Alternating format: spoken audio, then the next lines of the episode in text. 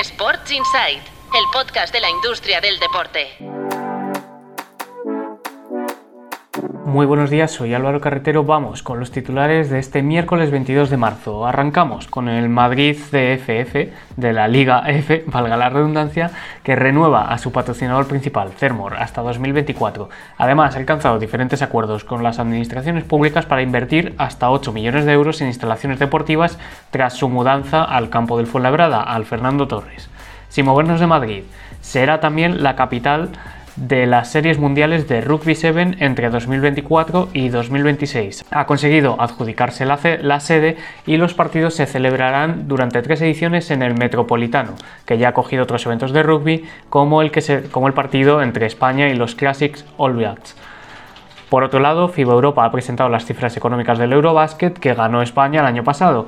Dejó un impacto directo e indirecto de 270 millones de euros en las cinco sedes en las que se disputó, que recordemos fueron Colonia, Tbilisi, Milán, Praga en la fase de grupos y Berlín en la fase final. La capital alemana, de hecho, fue la que registró un mayor impacto económico, con 83 millones de euros.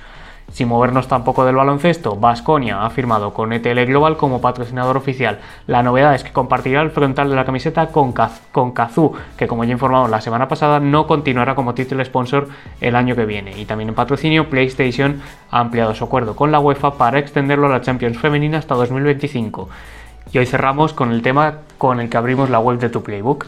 El deporte español pulveriza los registros de inversión extranjera y capta 2.176 millones de euros en 2022.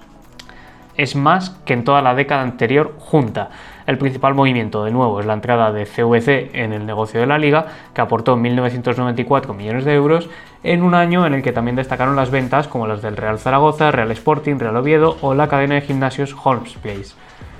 Eso es todo por hoy, mañana volvemos con más titulares y os recordamos que siguen abiertas las inscripciones para Pro Sports Tech Congress, el evento de tecnología y deporte que tendrá lugar en Barcelona el 25 y el 26 de abril y para el que ya podéis comprar las entradas.